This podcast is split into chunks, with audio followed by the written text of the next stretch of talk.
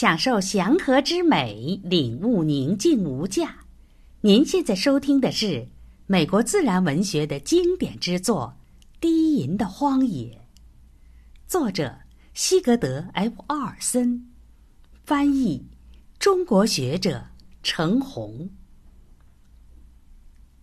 告别萨格纳加湖，上篇。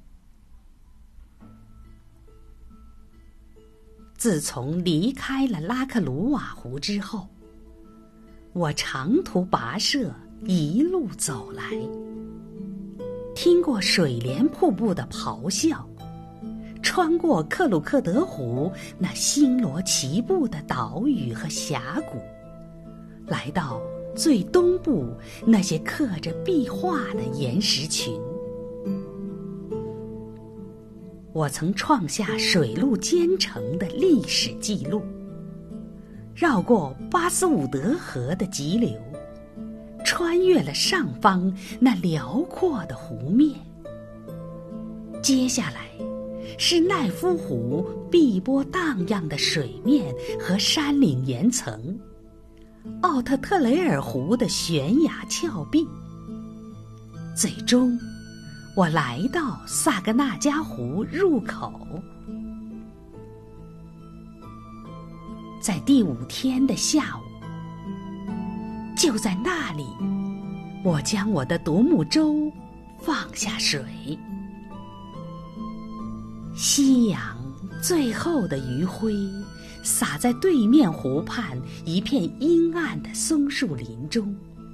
使树干如同火焰在燃烧，一抹探测式的残阳，像只触爪选中了一片在宽阔湖面横亘数英里的壁架，使它闪闪发光。湖面风平浪静，点缀其中的岛屿。宛若一艘艘战舰在深红色的海洋上漂浮，远方传来潜鸟的叫声。这，就是原汁原味的萨格纳加湖。我放下磨旧的背包，将独木舟。推向喀什湾那边宽广的湖面，我的船桨一滑入蓝绿色的湖水，便开始欢唱，使我心中再度升起多年前初次来到此地时那种超然脱俗的感觉。当时的萨格纳加湖荒无人烟。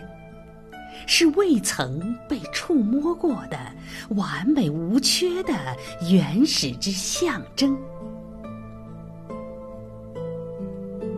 在发现萨格纳加湖之前，我就如同鬼使神差般的，一直在寻找一个完美无缺的、充满荒野之趣的湖泊。在我的面前。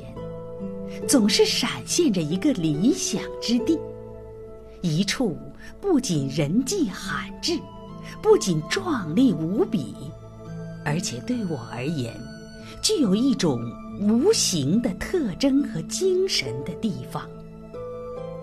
它是无路可及的、未开垦的完整北方的象征。我一次次的感到。自己找到了它，可是每次又觉得有点不对劲儿，在形态或规模上有些说不清道不明的缺陷，或者是由于容易接近而感到的那种无法解释清楚的潜在威胁。总之，我想找到一种。不仅能掌控月出和日落，而且也能在拂晓时捕捉到北极光及河口白雾的远景。有时只是一种直觉和感觉，一种忐忑不安的心境，而并非具体的地点驱使我向前。这种寻求，将我逐步推向丛林深处，以至于最终我开始疑惑：我是否明确自己究竟在寻找什么？而且，当我找到时，是否知晓？后来，在阳光明媚的一天。我来到萨格纳加湖，我从西部峡谷向东望了一眼，就已经心满意足。当我面朝东部站在那里，目光掠过宽阔的蓝色水域，越过湖中星罗棋布的礁岛。越过烟雾缭绕的青山，直至北极光之乡的内地时，我知道，已经实现了自己的目标。至于在没有探索大湖之前，我怎么就知道这一点，我也说不清。但是当我看到湖面那一刹那，便意识到。我的寻觅已经画上了句号，在那些青山之后，再也没有什么能让我动心了。我永远无法忘却发现大湖时那份完全属于我自己的平静而欢乐的感受。或许。我已经为探索萨格纳加湖做好了准备。或许之前我经历的所有那些求索，都是为了这一刻。无论如何，我终于如愿以偿，知道我将在这片孤寂的荒野实现我所有的梦想。那最初的经历，令我心醉神迷。我在那里的每一次露营，都与先前的一次有所不同，而且更为欢快。就连那里的空气，都比别处的更为清新透明。每天都充满新奇。而且，我学会去领悟和喜爱那博大的、随意蔓延的湖泊之心境，以及湖面的风起雾涌。不论晴雨，我都能独具慧眼，看到湖上的万般风情。月夜下的一座山丘上。土狼在嚎叫，而在另一处，潜鸟的呼唤响彻于周边数英里之外。我营地周围的鸟类和动物，都成了我的朋友。当我的独木舟荡入沼泽地的水湾时，麋鹿一扫往日的羞怯。我观看海狸安家筑巢，在一片礁石湾里，一群水獭毫无畏惧地在我身边玩耍。在随后的那些年月中，我逐步熟悉了每一座岛屿、每一个海峡、每一道水湾和悬崖。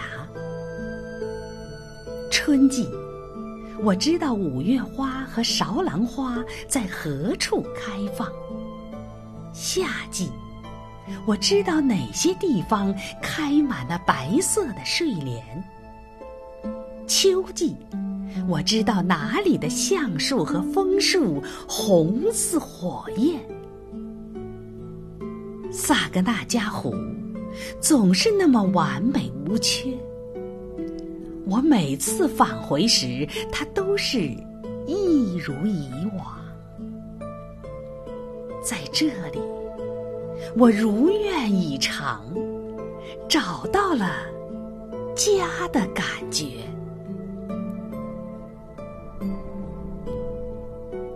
可是，有一次，当我出远门时，得知有消息说。要修一条通往萨格纳加湖的路，我难以置信的盯着刊登那条消息的报纸。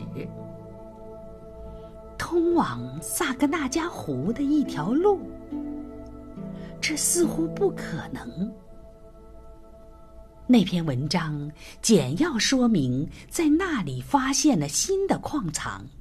一条新的高速公路将会打通苏必利尔湖北部那片广博的原始荒野与外界的联系。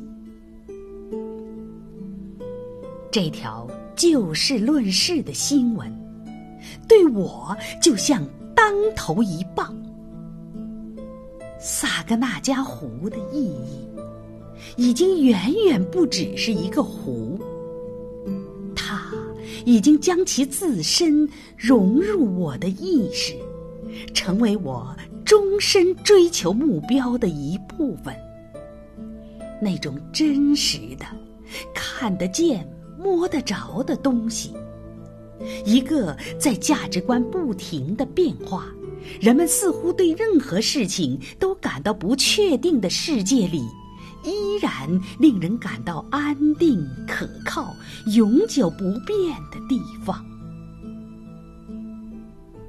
我将刊登消息的报纸撕得粉碎，揉搓于手掌。